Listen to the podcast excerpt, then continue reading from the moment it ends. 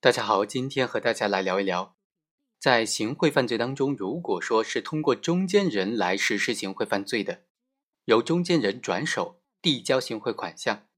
而中间人截留的部分行贿款，对于这部分截留下达的行贿款，没有最终送到这个受贿对象手上的这部分行贿款呢，能不能算入这个行贿犯罪的犯罪数额当中呢？今天呢，通过这个案例和大家简单的来聊一下。本案的主角周某，他想要办理假的户籍证明，但是又不认识任何民警，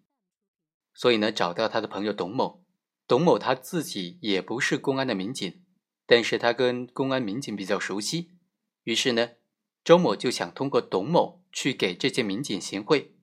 周某总共给了五点四万块钱给董某，让他帮忙转交给公安民警。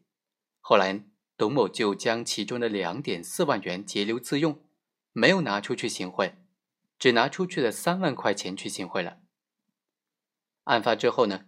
对于这笔行贿犯罪的指控啊，周某辩称说他自己并不认识公安人员，他跟董某是一个借款关系，并不是让董某去行贿的。董某的证言却证实，是因为周某一直联系他，想让他来帮忙办理假户籍，他拿的钱。都是周某独自一个拿给他的，而且呢，也都是让他拿过去给那些民警的。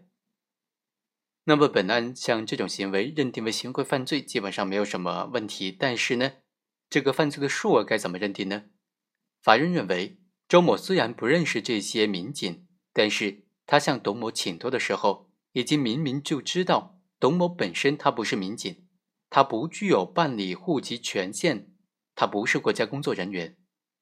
董某他之所以能够办理假户籍，他必然是说要请托有办理户籍权限的相关工作人员。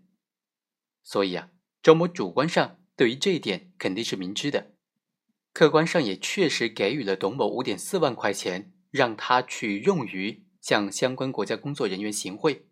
所以，董某向国家工作人员行贿的主观故意是存在的。客观行为也是存在的，他是否认识这些民警呢，并不影响到他行贿犯罪的这个认定，所以行贿罪是成立的。那至于这二点四万元的行贿款项能不能计入这个行贿的金额当中呢？法院认为，董某他仅仅拿了五点四万元当中的三万块钱用于行贿，对于私自截留的二点四万元呢，就应当认定为犯罪未遂的金额。也属于行贿犯罪的犯罪金额。好，以上就是本期的全部内容，我们下期再会。